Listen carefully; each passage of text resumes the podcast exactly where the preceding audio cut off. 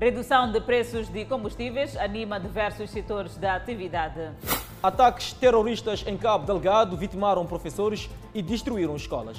Expulsos instrutores policiais que engravidaram formandas em Matalã.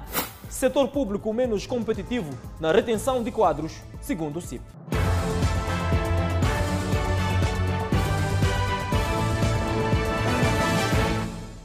Boa noite, estamos em direto e seguramente em simultâneo com as redes sociais e a Rádio Miramar. Entraram hoje em vigor os novos preços de combustíveis no país. A medida é saudada por setores que usam combustíveis nas suas atividades diárias. Foi em Pacha que a Autoridade Reguladora de Energia efetuou a revisão dos preços dos combustíveis. Com efeito, a gasolina passou dos 64,22 meticais o litro para 62,50. O gasóleo passou dos 58,95 para 57,45 meticais o litro. Essa redução dos preços dos combustíveis é 1,72 para gasolina e 1,2 para gasóleo vem animar os operadores de vários setores que têm nos combustíveis o principal elemento para o desenvolvimento da sua atividade. Ângelo Maludo ganha vida no mar há 20 anos. Ele diz que por diversas vezes já enfrentou a fúria do mar e escassez de pescado, mas nunca desiste, pois tem seis filhos para cuidar. Para ele, a notícia da descida do preço da gasolina veio como prenda de Natal, porque vai diminuir os custos e aumentar a renda familiar. Ah, mais ou menos, vai, vai normalizar o nosso trabalho, né? vai ajudar um pouco. Vai ajudar um pouco. Com aquele valor, não vai ser aquele valor muito alto que nós consumimos por causa do combustível. O mesmo sentimento é partilhado por Arnaldo Francisco, taxista há 10 anos. O nosso entrevistado diz que a revisão em pasta do preço dos combustíveis e de gasolina em particular, combustível usado pela maioria dos taxistas, vai reduzir o impacto negativo provocado pela Covid-19 no setor. A distância que eu percorria 300 meticais, mas agora pronto, já nos 300 meticais vai rondar aproximadamente a 5 litros, já é muito bom, é muito bom. Sendo o transporte semicoletivo de passageiros, ou seja, chapa 100, o transporte mais usado no meio urbano, a notícia da redução dos preços veio devolver a esperança para os transportadores. É que com a limitação da lotação no contexto do Covid-19, os chapeiros sentiam-se sufocados com o preço dos combustíveis. Vamos tentar pelo menos recompensar o nosso dia a dia. Eu que pelo menos digo que teremos essa vantagem. Os nossos entrevistados adiantaram, no entanto, que uma redução na casa de 4 a 5 meticais em cada combustível seria uma decisão mais acertada, pois iria alavancar a economia desacelerada por vários choques. Foram expulsos da polícia os dois instrutores acusados de assediar e engravidar instruendas na Escola de Formação Policial em Matalã. A ministra da Justiça, Helena Kida, revelou que só este ano mais de 200 agentes foram expulsos da corporação por indisciplina. Foram expulsos da Polícia da República de Moçambique os dois instrutores que se envolveram sexualmente com 15 instruendas, engravidando-nas no decurso do 40 curso básico da Escola Prática da Polícia em Matalane, distrito de Maracué, na província de Maputo. A informação foi partilhada esta quinta-feira em Maputo pela Ministra da Justiça, Assuntos Constitucionais e Religiosos, Helena Kida, na sessão de perguntas ao Governo pelos deputados da Assembleia da República. Dos casos de assédio sexual, em que dos instrutores, dois instrutores se envolveram com instruendas engravidando-as, foram objeto de censura jurídico-disciplinar, tendo com efeito sido expulsos da corporação com o culminar dos processos disciplinares que lhes foram instaurados. Segundo o jurista Paulino Costa, trata-se de práticas que mancham o bom nome da corporação. Nessa perspectiva, uh, pode-se dizer que a infração é particularmente grave, justamente porque coloca em causa o prestígio do Estado relativamente à sociedade comum. E a consequência da aplicação desta sanção de expulsão vai significar afastamento do, do agente aqui durante um período não inferior a oito anos. E a sua readmissão Uh, vai depender de muitos outros fatores. A ministra destaca ainda a problemática dos raptos como uma das grandes preocupações. Durante o período em referência, a PRM deu seguimento a 13 casos de rapto, destes, quatro ocorreram na cidade de Maputo, três na, na província de Maputo, quatro em Sofala e dois em Manica. Em conexão com os casos, quatro indivíduos foram detidos, alguns dos quais autores confessos, com processos crime a seguir em seus trâmites legais junto ao Ministério Público. Entretanto, ainda no âmbito da violação de conduta da corporação, de acordo com Helena Kida, mais de 200 membros da Polícia da República de Moçambique foram expulsos de janeiro a outubro do ano corrente por prática de diversas ilicitudes.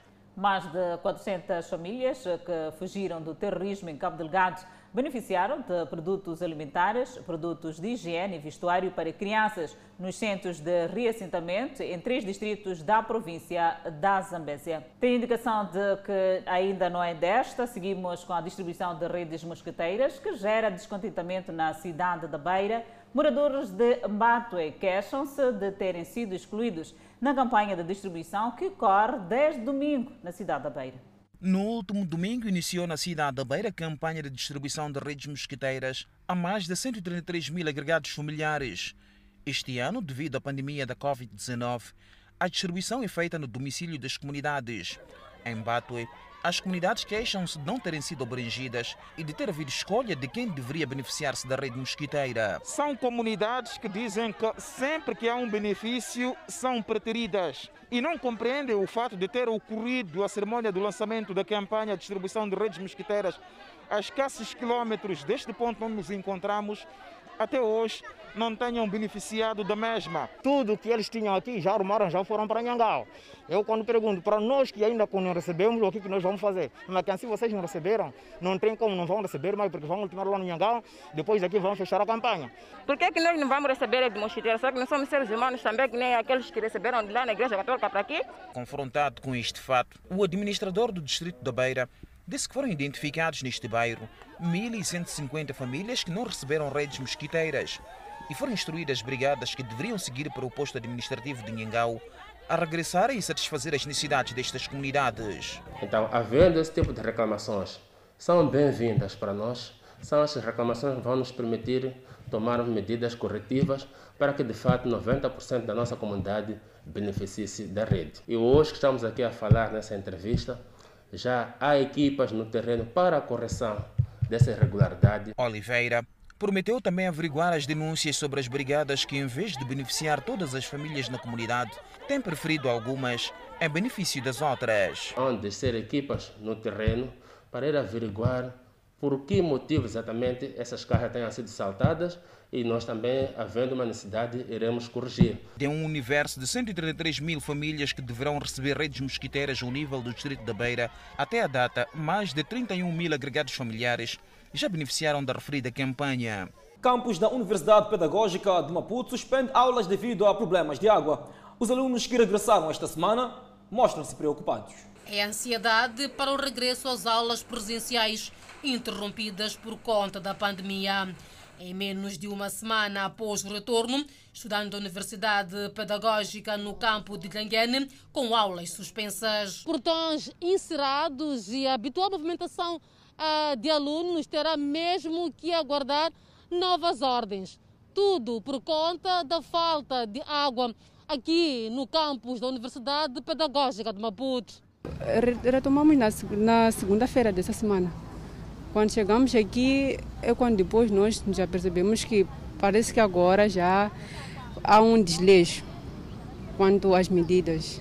Só nos primeiros dias é que uh, havia muito controle, mas agora é por isso que nos mandaram esperar. Dizem que alguns tiveram informação via plataforma digital, outros a chegada esta quinta-feira. Preocupa-nos muito, uh, visto que mesmo com a retoma há, há muitas dificuldades porque o número de aulas reduziu. E temos que nos adaptar a aulas online, o que é muito difícil, porque sabe-se que há pessoas que não têm a possibilidade. Os alunos só poderão regressar daqui a quase uma semana. Preocupante, isto porque estamos a perder aulas e no final temos que pagar mensalidades. O, o valor de mensalidades não muda, mantém, não está a ter aula. E dizem que vamos ter aulas online, né? Mas até então ainda não tivemos nenhuma aula online. Alguns já que dizem estar a ter aulas sem poder ir à casa de banho. Olha que até nós que estamos a ter, disseram que não, não vale a pena contarmos com casas de banho. Estamos a ter aulas, mas estamos proibidos de ir à casa de banho. E como é que vai ser? Como é que está a ser? Não sei, não sei. Também temos que nos aguentar. A direção da universidade confirma o fato e explica que deve-se a restrições de água por parte da empresa fornecedora. A universidade está comprometida em primeira linha com a saúde eh, da comunidade, toda a comunidade universitária. Refiro-me aos estudantes, docentes e corpo técnico administrativo. Numa situação em que não temos água devido às restrições que todo o cidadino conhece, que é Maputo, eh, não temos condições de trabalhar, como é óbvio. Então, eh, preferimos eh, interromper as aulas. Temos um despacho reitoral para a criação de condições de sanidade. Depois disso, continuam as aulas. Quanto a alunos alegadamente em aulas, mesmo com a suspensão, diz não ser do conhecimento da universidade. A informação que eu tenho é que o, a, a reitoria emitiu um despacho ontem para não haver aula. Agora, se alguém que dá aulas ou não, eu não sei, não, não vi, não conheço. Avança que tudo está a ser feito para garantir o retorno às aulas presenciais. E o governo voltou hoje ao Parlamento para responder às inquietações dos deputados. Para o setor da educação, a ministra de tutela, Carmelita Namachulua, falou do processo de avaliação para as provas finais das classes com exame. A sessão de perguntas e respostas entre o executivo e os deputados começou quarta-feira e esta quinta-feira foi reservado às perguntas de insistência dos parlamentares. Para o setor da educação, a ministra de tutela, Carmelita Namachulua, disse que o setor prevê a retomada de todas as classes só para o ano 2021. Iremos rever o tempo de permanência na escola, porém porque persiste um grande desafio em termos de infraestruturas escolares para atender a demanda, irei, pretendemos mobilizar mais recursos para prosseguir a construção de mais salas de aulas, salas de aulas mistas, pré-fabricadas, aquisição de tenda escola onde for necessário, com vista de igual modo a fazermos face a turmas ao ar livre. Entretanto, as classes que retomaram as aulas presenciais ainda este ano, isto é, as classes com exame, o processo de avaliação vai obedecer às matérias dadas sem penalizar os alunos, visto que nem todas retomaram, pois não reúnem ainda condições para tal. A avaliação final será de acordo com a matéria comumente estudada, em consonância com os princípios de inclusão, justiça, equidade e unicidade preconizadas pelo Sistema Nacional de Educação. Isto é, o aluno não será penalizado em termos de oportunidade de acesso à avaliação pelo fato de ter reiniciado tardiamente as aulas de recordar que as aulas presenciais da 12ª classe retomaram a 1 de outubro e as da décima classe e do terceiro ano da educação de adultos iniciaram a 19 de outubro, enquanto o regresso aos estabelecimentos de ensino dos alunos da sétima classe foi a 2 de novembro. Enquanto isso, o Conselho Executivo de Manica está preocupado com o atraso do reinício das aulas presenciais da sétima classe. Adelaide Isabel, o atraso deve-se à falta de termômetros para a medição de temperatura. O assunto do atraso no reinício das aulas presenciais da sétima classe em algumas escolas foi levantado no Conselho Operativo de Emergência de Saúde Pública. Na província de Manica existem 568 escolas do ensino primário. Destas, 107 estão a lecionar e as restantes estão interrompidas. O maior caso de impedimento apresentado é a falta de termômetros nas escolas.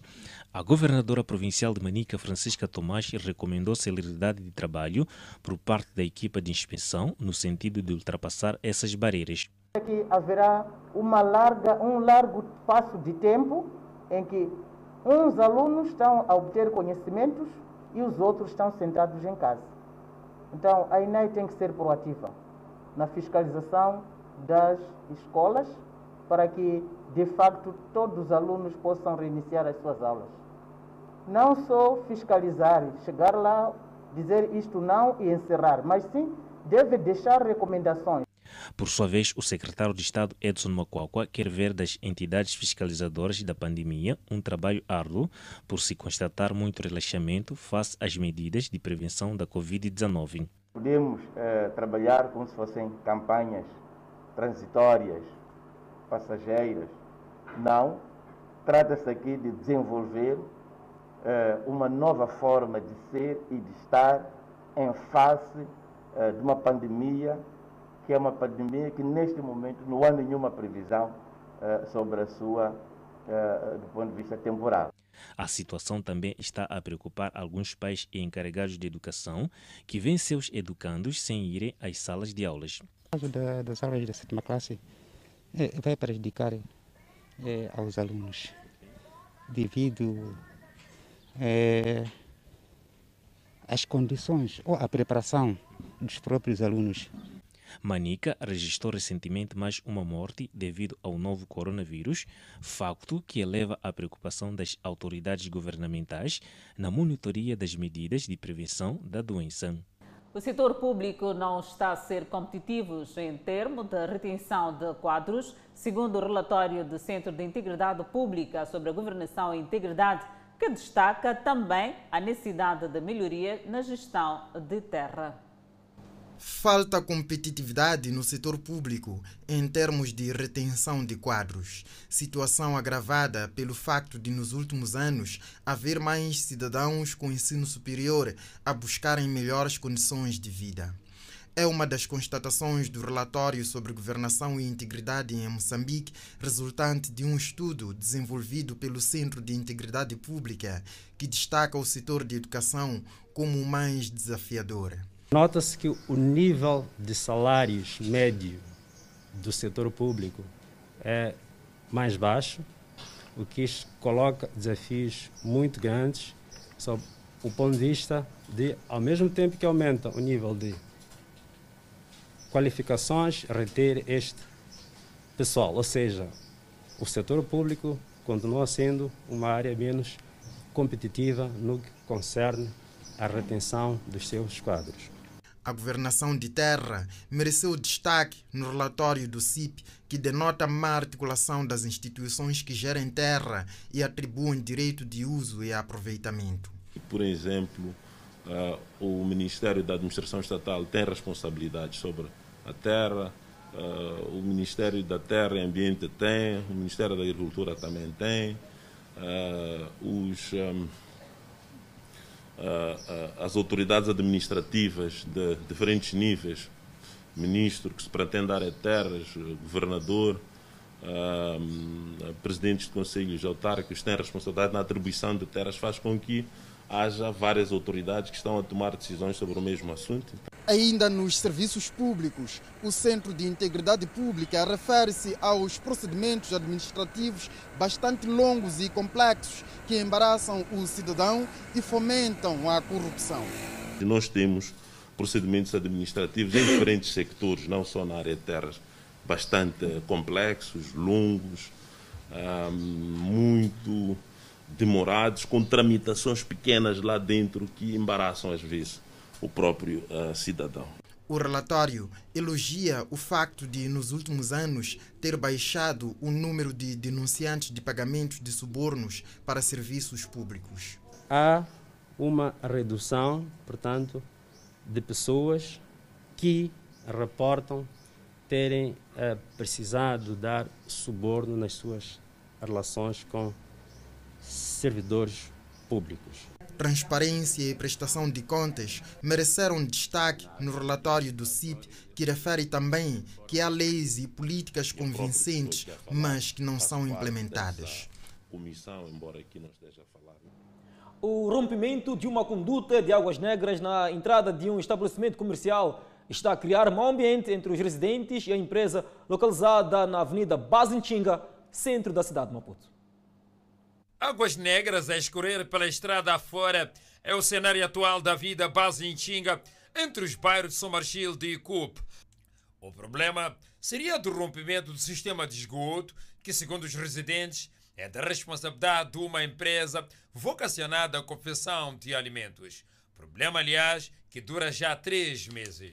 Já na semana, há dois meses praticamente, três meses, arrebenta essa, essa, essa, essa fossa aqui. Essa fossa não é de águas negras quaisquer, é sujidade. São excrementos urbanos esses. Isso aqui, nós aqui estamos na, na, na, na, na mediana da Avenida Basintinga. Então daqui para lá cheira tudo isso. O que a gente admira é da sujidade que está a aparecer. Há três meses, assim.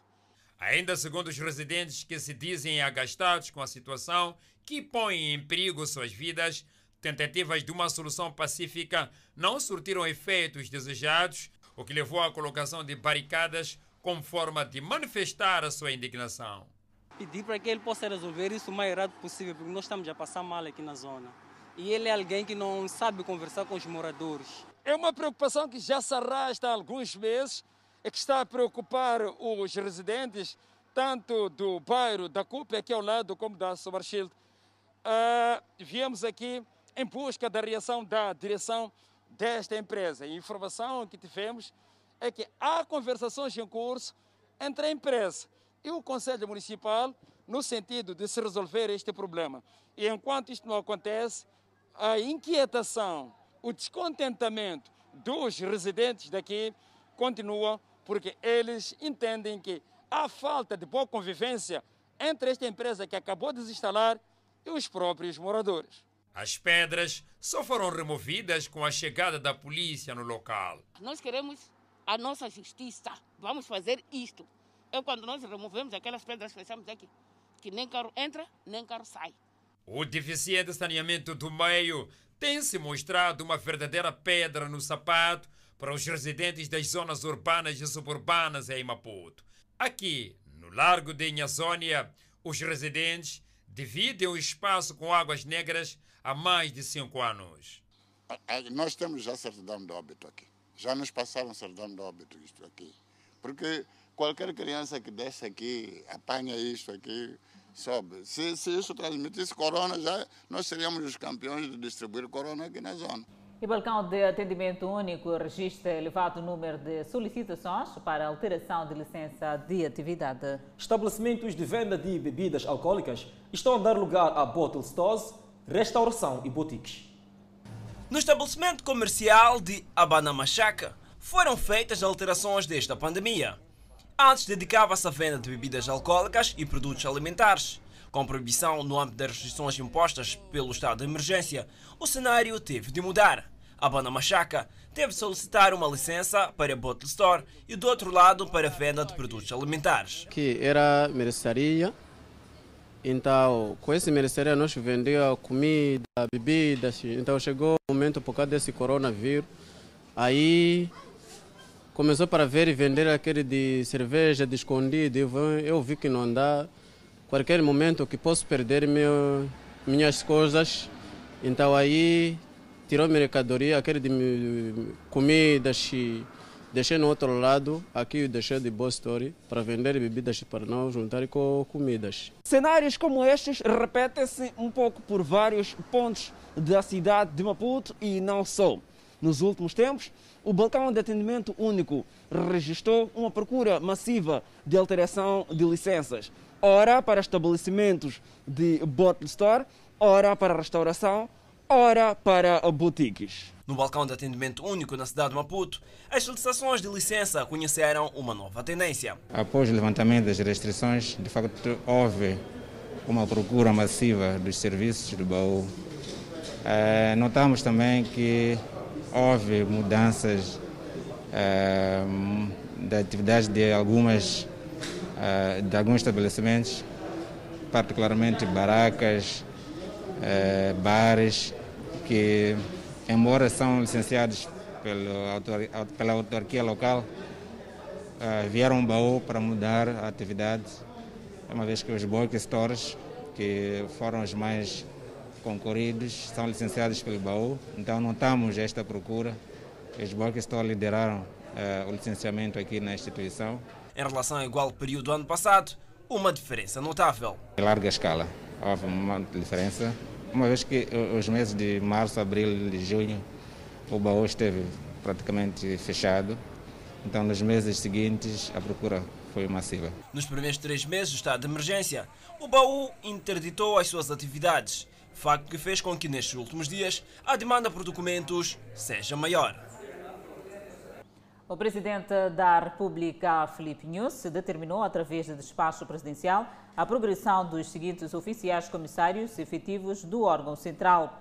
Zeinadine João Danana, comissário da Migração, do escalão 1 para escalão 3. Arsênia Felicidade Félix Massing, comissário-chefe da Migração, do escalão 1 para escalão 3. Paulino José Nhamoende, primeiro adjunto do comissário de Migração, do escalão 1 para escalão 2. Maria Amélia David Siguad, primeiro adjunto comissário de Migração, do escalão 1 para escalão 2, e José Cofes Gemus Xirom, primeiro adjunto do comissário de Migração, do escalão 1 para escalão 2. Em despacho presidencial separado, o chefe do Estado moçambicano determinou a passagem em reserva na efetividade de serviço os seguintes primeiros adjuntos de comissário da Migração, Maria Amélia David Siguat e Paulino José Nhamuenda. Continuamos a olhar a informação. Os megaprojetos da indústria extrativa injetaram mais dinheiro para os cofres do Estado moçambicano em oito meses. A contribuição foi no valor de 14,7 bilhões de meticais, um aumento em 49,9% face ao igual período de 2019. A indústria extrativa em Moçambique é um dos setores mais fustigados pela pandemia da Covid-19. Entretanto, e apesar da crise, a contribuição dos chamados megaprojetos atingiu o montante de cerca de 14,7 bilhões de meticais entre janeiro e setembro de 2020, correspondente a um crescimento de 4,9 bilhões de meticais relativamente a igual período do exercício anterior. De acordo com o relatório da execução orçamental referente aos primeiros oito meses do ano, divulgado pelo Ministério da Economia e Finanças, no grupo dos megaprojetos, destaca-se o setor de produção de energia, que teve um crescimento nominal de 81,3%, devido à retenção na fonte do imposto sobre rendimento de pessoas coletivas.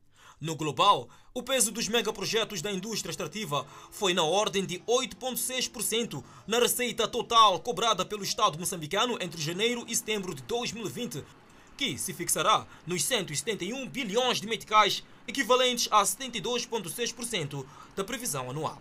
Ainda no período em análise, o Estado gastou 235,4 bilhões de meticais em despesas de funcionamento e investimento.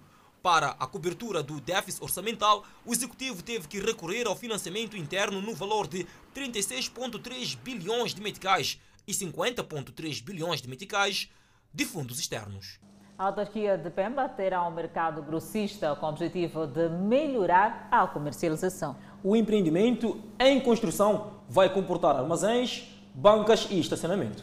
A dona Flávia Macassane é vendedeira a grosso de repolho, tomate e outros produtos no mercado do Alto Gingone. Apesar de ser o meio através do qual consegue prover de alimentação e educação aos seus filhos, ela confessa que o ambiente de negócio não é muito favorável.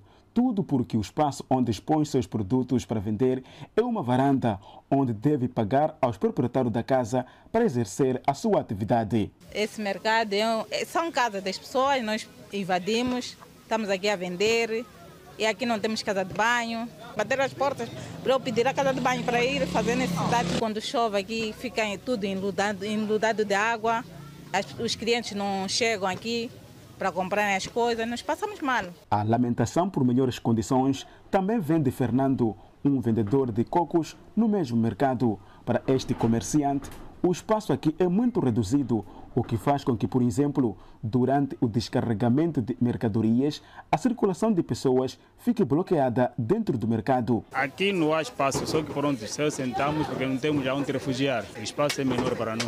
As inquietações da dona Flávia e do senhor Fernando poderão ser satisfeitas a breve trecho com o arranque da construção esta quarta-feira do mercado grossista de Pemba, no bairro de Chuíba. O empreendimento que se pretende venha catapultar o ambiente de negócio a grosso irá contemplar, para além de bancas melhoradas, armazéns, parque de estacionamento, como também sanitários públicos e sistema de abastecimento de água. Isto vai melhorar uh, os produtos, o manejamento de produtos na cidade de Pemba em que todos os camionistas são obrigados a vir para este mercado descarregar todo aquele que é o produto de forma grossa. Uh, e daí os pequenos vendedores virão adquirir os produtos neste sítio para distribuir aos mercados que temos em volta da nossa urbe. É nesse espaço de 2 hectares que vai nascer aqui o mercado grossista de Pemba, que será, portanto, um dos maiores centros portanto, comerciais de diversos produtos ao nível da capital provincial de Cabo Delgado, onde os vendedores, portanto, dos mercados virão neste local para adquirirem os seus produtos que depois irão expor nas suas bancas ao nível dos mercados. A construção do futuro mercado grossista de Pemba contempla igualmente a asfaltagem desta rodovia que liga a Estrada Nacional número 1 ao bairro de Chuíba. Iremos eh, asfaltar essa estrada para permitir que haja uh, acesso de modo que no período chuvoso não tenhamos dificuldades imensas de chegar a esse mercado. Estamos uh, imbuídos em transformar Pemba uma metrópole uh, dessa região do norte do país. Pese embora tenhamos uh, muitos desafios. O projeto está avaliado em um milhão de dólares norte-americanos financiados pelo Programa de Promoção dos Mercados Rurais. Acompanhe no próximo bloco o rapto deixa famílias sem emprego na Matola. Tentativa de assassinar o colega leva mototaxista às celas na beira. Vamos ao intervalo e voltamos com mais detalhes. E o Fala Moçambique está de volta. Raptos estão a deixar centenas de agregados familiares à beira da fome.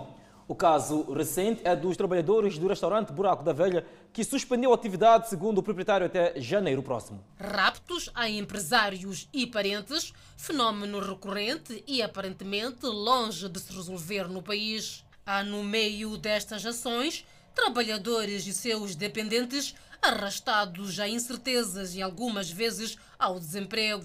Um destes casos é o rapto da filha do proprietário deste restaurante, restituída três dias depois, mediante pagamento de resgate. Mesmo com o regresso da Jéssica Pequeno, o restaurante da família continua encerrado.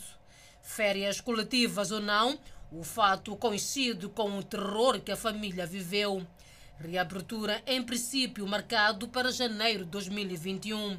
Arrastados possivelmente ao sofrimento estão 70 trabalhadores. É um restaurante que servia à comunidade portuguesa e não só, mas neste momento encontra-se fechado.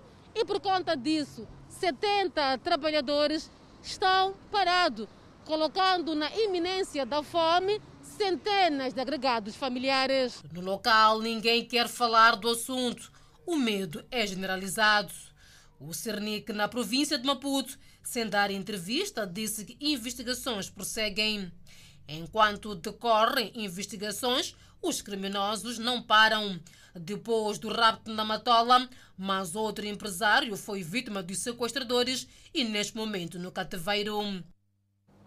E o mototaxista foi detido pela PRM na Beira por supostamente ter tentado assassinar o seu colega para de seguida apoderar-se da sua motorizada. Foi na última terça-feira que João Fanha, de 26 anos de idade, fazendo-se passar de um passageiro, convidou seu colega, que responde por Mário Manuel, a transportá-lo até o seu terreno. Chegados no local, entre muitas voltas, João Fanha nada mais fez senão apertar o pescoço do seu colega, fato que provocou uma luta corporal entre os dois. A vítima conta que, temendo pela sua vida, uma vez que João Fanha portava um instrumento contundente, este fugiu deixando o malfeitor com a sua motorizada. Pergunto ele, Fanha, o que, é que você está a fazer? Disse ainda não viu nada. Como assim? Começamos a lutar aí, lutar, lutar. Ele começou a me apertar o pescoço, apertar, tentar colocar a unha dele no meu pescoço. E eu vi que a situação aqui estava complicada. Fugi um pouco, deixei ele ali. Capturado no distrito de Nhamatanda, em Sofala, para onde havia fugido com a motorizada, João Fanha confirmou a prática do referido crime e disse que levou três dias a estudar formas de como retirar a motorizada ao seu colega, com quem partilhou a mesma praça por longos meses. Apertei ele cuia. Apertou o pescoço? Sim. Depois, o que, que aconteceu ali? É, tentamos lutar, lutar, depois eu tirei uma chave de fenda. O que lhe motivou a tentar roubar a moto ao seu amigo? Porque eu não tinha mais nada para conseguir me sustentar. Não tendo a chave de motorizada, João Fanha explica que fez uma ligação direta e dali fugiu com o meio circulante para Nhamatanda. Aqui traz uma tampa. Então eu tirei a tampa, consegui ver o fio, puxei esse fio. É isso que eu fiz. Então a moto ali funcionou? Sim. Indignados com a situação, os mototaxistas também presenciaram o fato aqui no comando do distrito da Beira, que efetivamente para verem em loco, portanto, o seu colega que tentou assaltar um outro mototaxista. Aqui no caso da passagem de nível também, eu vi que tem muitos homens de chopela que são ladrões. São homens de chopela, mas também são ladrões. Outro dia vão sequestrar pessoas, vão carregar passageiros e vão vender passageiros. A polícia, tanto a nível de todas as subunidades, vão ter a desencadear um trabalho uh, nas referidas associações, como muito bem disse o que foi entrevistado nas referidas praças, no sentido de, de se aferir alguma idoneidade, tanto das pessoas uh, que praticam aquela atividade de transporte de, de passageiros. Nesta parcela do país, os assaltos aos mototaxistas têm ocorrido com alguma regularidade, fato que chama a atenção das autoridades a intervirem com maior atenção neste ramo de atividades. E como toda a gente já sabe, o crime não compensa. O posto policial, resultante de contribuições da comunidade recentemente inaugurado em Matlamel, reduziu a onda de criminalidade no bairro. Comunidade segura e tranquila em resultado da presença policial com o posto recentemente inaugurado em Matlamele.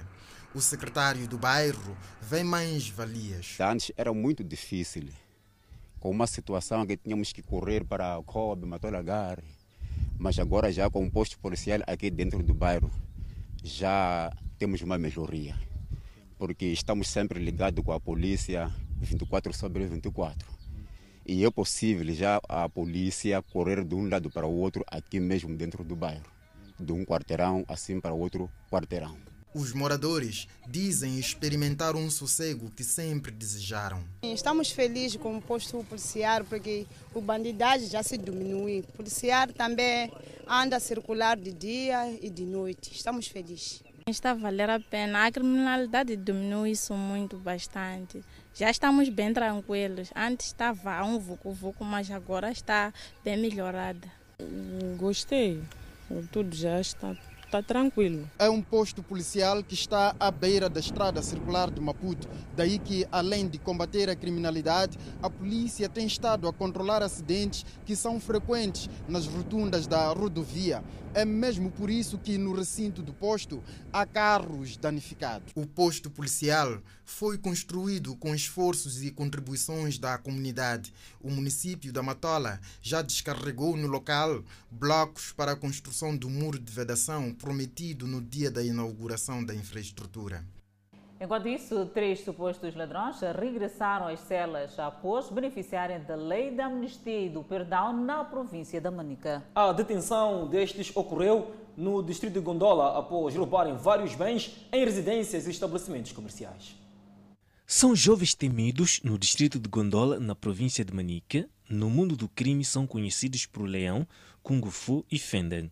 Nas suas andanças já lesaram muitas famílias, roubando diversos bens e pelos crimes tiveram passagens pelas celas e cadeia da província, onde beneficiaram da lei de amnistia e do perdão, mesmo assim voltaram a cometer crimes e foram detidos.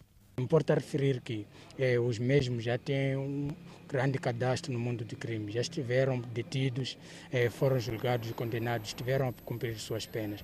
Mais uma vez, porque eles não conseguiram socializar-se no estabelecimento penitenciário onde encontraram-se novamente estão nas mãos da polícia e a respectiva peça já foi, legal, já foi lavrada, dará seus segmentos legais para que sejam responsabilizados criminalmente pelos seus atos. Este grupo, para além de roubar em residências, os mesmos protagonizavam roubos em estabelecimentos comerciais. E não é a primeira vez que este grupo é detido aqui no comando distrital da PRM de Gondola. Kung Fu conta que entrou no crime por falta de emprego e os bens roubados eram para sustentar a sua mulher. Eu não trabalho, eu roubei essas coisas para sustentar minhas esposas. Já Fenda diz estar arrependido e aguarda pela soltura para mudar de conduta. Quando eu sair vou mudar, nunca mais vai me ver mais.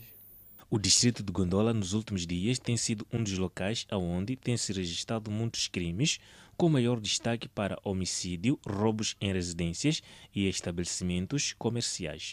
Em Massinga continuam casos de comerciantes que invadem ruas e passeios para o exercício da sua atividade. Os vendedores reconhecem o perigo que correm e prometem abandonar o local. Distrito de Massinga. o mais populoso da província de Inhambane. Uma vila municipalizada com movimento de pessoas a todo canto.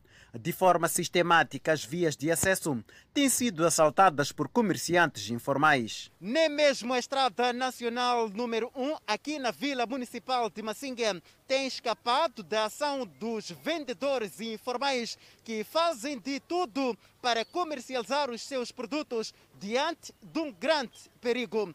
As autoridades municipais dizem que têm vindo a sensibilizar estes vendedores no sentido de ocupar as bancas abandonadas no interior dos mercados. O município está muito preocupado com os vendedores que se fazem ainda nos lugares impróprios e temos feito muito trabalho junto com a Polícia Municipal sim, na sensibilização. A retirada desses vendedores é para onde? Muitas das vezes uh, retiram, tem bancas, tem mercados, tem sítios específicos, portanto, para colocar os vendedores? Uh, retiramos os vendedores impróprios para os próprios mercados, porque temos na área municipal temos novos mercados e desses novos temos ainda cinco virgens. Tiramos e vamos, vamos a mostrar os locais. Os comerciantes dizem estar cientes do perigo que correm e, para tal, pretendem transformar o comércio informal em formal. Para materializar esta ação, foi criada uma agremiação designada a Associação dos Comerciantes Informais do Distrito de Massinga. O desafio é que nós eh, não deixaremos nenhum mercado distrito. Todo aquele que vende é, é, é o que? Tomate, é de crédito, é, muito mais aqueles que vendem badia. serão, serão, vão, vão entrar como, como, como associado nesta associação. Hum, para nós conseguirmos mostrar o caminho, como é que podemos nós conseguirmos progredir para também nós amanhã chamamos de agente econômico. Alfredo Rumo é vendedor aqui em Massinga. Ele conta que aderiu à iniciativa para melhorar a imagem da vila. Yeah, vale a pena abandonar a venda informal porque ia ficar nas ruas até que os outros sejam atropelados na, na, na beira das estradas. E, então, decidimos associar e, e para colhermos todos que são nos formais, para que venham também terem as suas próprias bancas, lojas, armazéns. O Instituto Nacional de Segurança Social vê a organização como meio para angariar contribuintes a fim de inscrevê-los no sistema de segurança social. Nós apelamos a todos os membros dessa associação aqui presentes a aderirem em massa na inscrição do INSS. Esta agremiação conta nesta altura com quase uma centena de membros inscritos. Para ver e ouvir no próximo bloco, o Instituto Nacional da Saúde aumenta a capacidade diária de diagnóstico da Covid-19 de lá, Isabel. E por falar em Covid-19, Moçambique registrou nas últimas 24 horas mais 95 casos de recuperados. Notícias a acompanhar logo após o intervalo. Até já.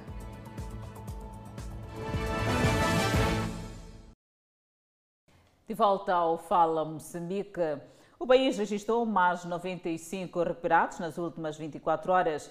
Assim, o país tem cumulativamente 12.849 totalmente recuperados da doença.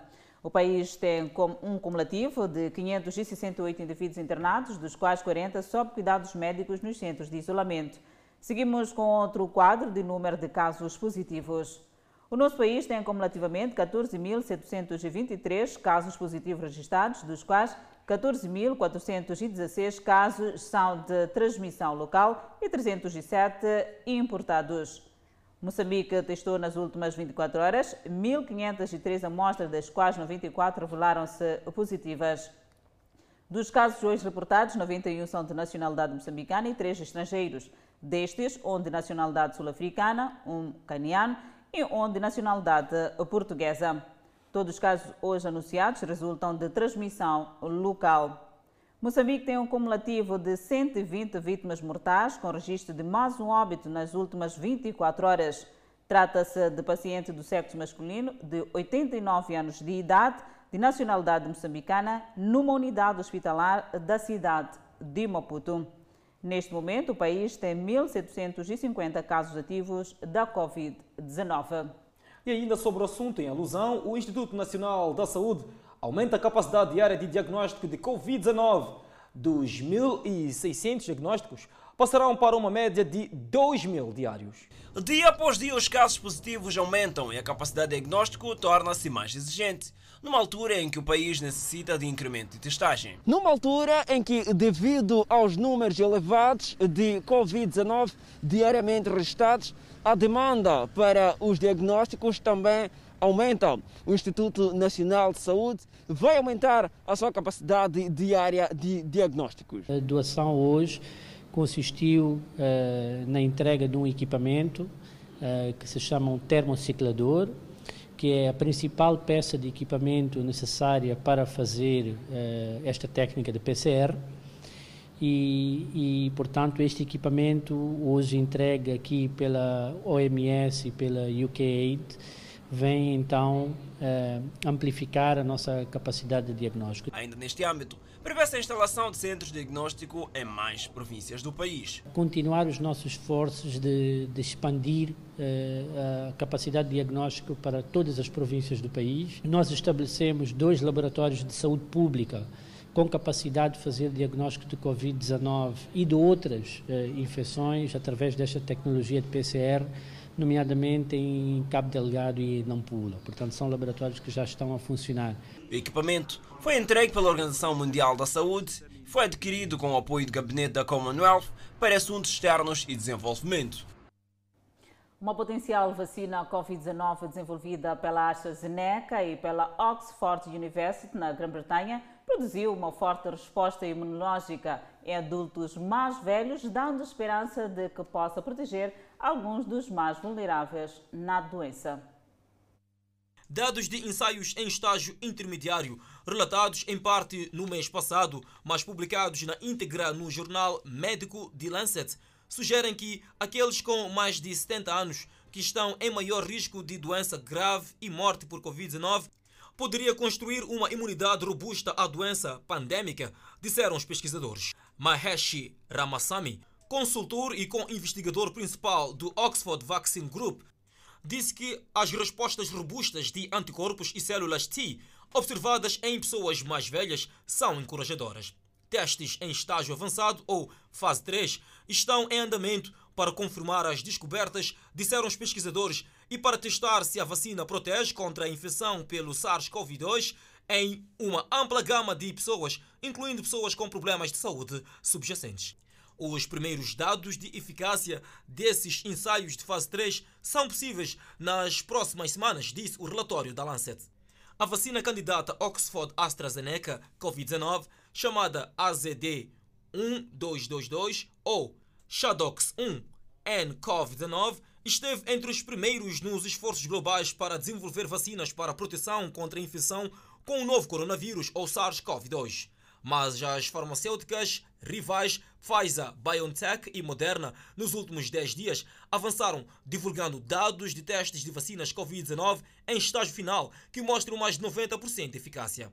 Ao contrário das injeções da Pfizer, BioNTech e Moderna, ambas usam a nova tecnologia conhecida como RNA, mensageiro, a injeção experimental da AstraZeneca é uma vacina de vetor viral feita a partir de uma versão enfraquecida do vírus do resfriado comum encontrado em chimpanzés.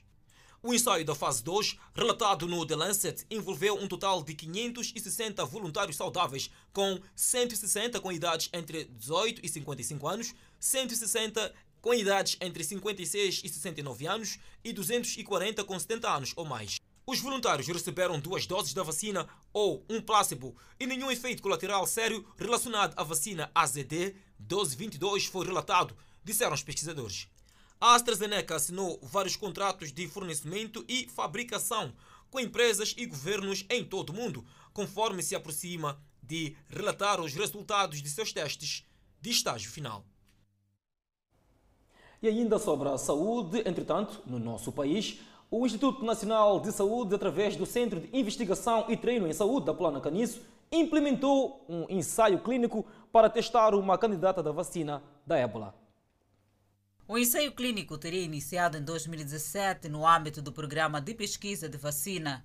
O Centro de Investigação e Treino em Saúde da Polana Caniço implementou um ensaio para fazer o teste. A pesquisa comportou quatro fases, sendo que a instituição realizou o ensaio de fase 2 relativa à segurança e à resposta imune da vacina, tendo obtido resultados satisfatórios. Os resultados uh, deste estudo demonstraram que, em relação à segurança, que era um dos objetivos do estudo, a candidata da vacina foi bem tolerada. Uh, em relação à resposta imune, que era o segundo objetivo, uh, desta, na avaliação desta candidata à vacina, esta vacina mostrou ser capaz de gerar uma resposta imune ou, ou então uma resposta de defesa contra o vírus de ébola em 99% dos participantes uh, nos países africanos. No ano corrente, a vacina recebeu um parecer positivo da Agência Europeia de Medicamentos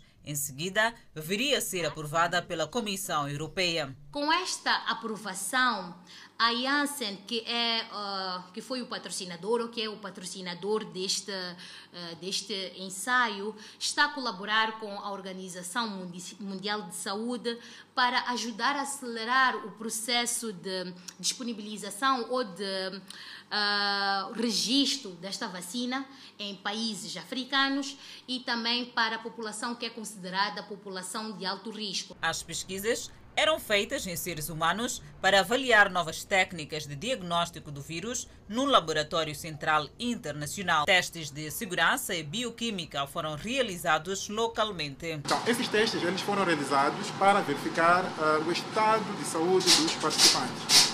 No entanto, para além disso, o laboratório também fez a separação do soro e de células uh, do sangue periférico. Então, para a separação destas células e do soro, o laboratório contou com o uso de, destas cabines de biossegurança e usou as centrífugas, usou o método de centrifugação para fazer esta separação. A instituição trabalhou com a comunidade através de campanhas de sensibilização e sente-se satisfeita pelo resultado, pese embora o país nunca tenha confirmado um caso de ébola. E, e sensibilizamos a comunidade e trabalhamos com a comunidade. O ensaio contou com 525 voluntários de cinco países Moçambique, Uganda, Tanzânia, Quênia e Nigéria, dos quais 84 pertencentes ao Estado moçambicano. A vacina será comercializada a nível da Comissão Europeia, mas a grande meta é acelerar o registro da vacina para que os países africanos tenham acesso. E acompanhe no próximo bloco: 30 mil pessoas fogem dos combates no Tigre. E a Burkina Faso vai às urnas neste domingo. É a atualidade internacional e nós voltamos em instantes. Até já. De volta e ainda na página internacional, trabalhadores humanitários e refugiados emitiram apelos por ajuda nesta quarta-feira, depois que quase 30 mil etíopes fugiram para o vizinho Sudão para escapar dos combates na província do Tigre. Refugiados que se abrigam no campo de Rakoba, no Sudão, disseram que estavam com falta de comida e água. Jean Edman, o coordenador de resposta de emergência da PNUR no campo, disse que a ajuda é necessária com urgência. O chefe da operação local do Crescente Vermelho, Alcir Altayeb, disse que o campo agora abriga cerca de 6 mil refugiados. Ele disse ainda que seria expandido para acomodar novas chegadas. A maioria dos refugiados são crianças e mulheres que caminharam longas distâncias em terrenos acidentados para alcançar a segurança. Chegam exaustos, com fome e com sede, e têm que atravessar um rio de barco ou, em alguns casos, a nado. As Nações Unidas alertaram sobre o agravamento da crise, com as pessoas presas em Tigray começando a passar fome. A crise de refugiados segue-se à erupção dos combates entre o governo central da Etiópia e o governo regional em Tigray há 15 dias. Burkina Faso vai às urnas este domingo para votar nas eleições presidenciais e legislativas em meio ao agravamento da violência por causa de uma insurgência islâmica. Cinco anos depois que o presidente Roch Kabor foi eleito em 2015, mais de um milhão de pessoas foram deslocadas pela violência, de acordo com as Nações Unidas. No mês passado, a 14 de outubro, 20 pessoas foram mortas em ataques a três aldeias no norte, apenas 10 dias depois que atiradores mataram 25 desabrigados perto da cidade de Piscila. Cabor, que assumiu o cargo após uma revolta popular, depois o ex-presidente Blaise Compaoré que concorre para o movimento do Partido do Povo pelo Progresso. Dos 12 candidatos eleitos, todos colocaram a paz e segurança no centro das suas mensagens. O principal adversário de Cabor, Eddie Comboigo, é o líder do antigo partido no poder, o Partido do Congresso para a Democracia e o Progresso. Ele foi proibido de concorrer às eleições de 2015 por causa da sua associação política com Compore. Também foi excluído da disputa eleitoral de 2015 Gilberto Noel, que lidera a Aliança para a Democracia e Federação, e o Rally Democrático Africano, partido que também apoiou Compaoré nos anos 2000. Aos 58 anos de idade, ele está de volta à corrida este ano e é um dos candidatos mais jovens. Milhares de eleitores não poderão votar nesta eleição por causa da violência. A violência, agravada pela pandemia da Covid-19 este ano, levou a uma grande deterioração da economia, perda de renda para as populações rurais e falta de escolaridade para centenas de milhares de crianças deslocadas. Convidamos a um breve intervalo, mas antes a previsão de estado do tempo para as próximas 24 horas. Pemba, 31 de máxima, 24 de mínima. Lixinga, 32 de máxima, 16 de mínima. Nampula, 35 de máxima, 23 de mínima. Seguimos para o centro do país. Tete, com máxima de 39, 29 de mínima. Quilomar, 33 de máxima, 26 de mínima. Chimoio, 28 de máxima e 20 de mínima. Beira, com 30 de máxima. Vilanculo, com 28 de máxima. Inhambane, com 29 de máxima. Xaixai, com 28 de máxima. Maputo, com 27 de máxima, 23 de mínima. Previsão de chuva. De volta ao Fala Moçambique, antigas praticantes do desporto participam de um seminário na Zambésia com vista ao resgate da prática desportiva nas raparigas. A iniciativa visa também produzir novos talentos femininos que possam representar o país ao mais alto nível. A província da Zambésia já foi referência em produzir vários talentos no desporto, principalmente em feminino, que representaram a província em vários escalões e modalidades e urge a necessidade de colocar estas mulheres à mesma mesa para que encontrem estratégias para persuadir as raparigas a enverdarem pela prática desportiva e assim melhorar a contribuição da província. Porque nós sabemos quando o jovem abraça a causa do desporto e entende que desporto precisa de muita disciplina, este jovem já está no bom caminho. Este jovem, se ele quiser chegar longe, tem muitas regras para cumprir que vão desde horas de descanso, alimentação, comportamento, enfim, que de certeza lhe levam para muito bom porto.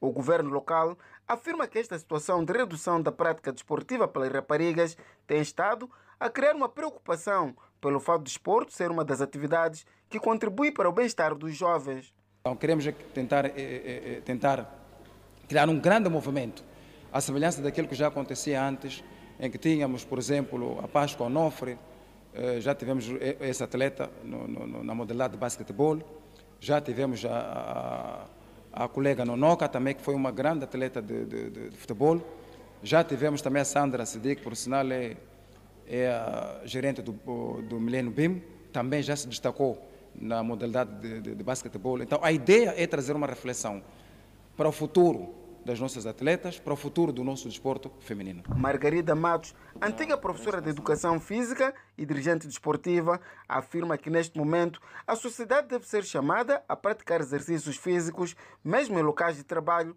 para o alívio do estresse. Eu tenho a ideia de que nós devíamos fazer a ginástica de pausa. Posso dar aqui um pequeno exemplo. Nós temos as nossas instituições, onde entramos às sete e trabalhamos até às 15 e ficamos sentados a escrever, a pensar, a encontrar formas de desenvolvermos o nosso país, a nossa província, a nossa sociedade, as nossas atividades correntes e arranjar um momento neste intervalo de trabalho para sairmos de onde estamos sentados, concentrados, para fazermos uns movimentos leves Movimentos esses que podem nos ajudar a não termos problemas na coluna, a não termos câimbras, porque a ginástica de pausa, em algum momento, ajuda, inclusive, a desenvolver a memória. Porquê? Porque estamos numa só posição a escrever. Mas se sairmos para fazermos uma ginástica, mexer as pernas, mexer os braços, fazer movimentos da cabeça, ajuda-nos até a encontrar uma boa disposição para darmos continuidade ao nosso trabalho. Espera-se que este seminário resulte na massificação da prática desportiva nas diversas modalidades e escalões em feminino. O Fala Moçambique fica por aqui. Obrigada pela atenção dispensada. E pela preferência, grato de coração.